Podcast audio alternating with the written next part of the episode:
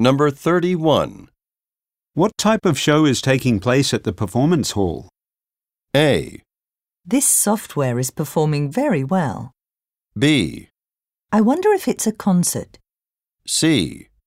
The building is just down the road.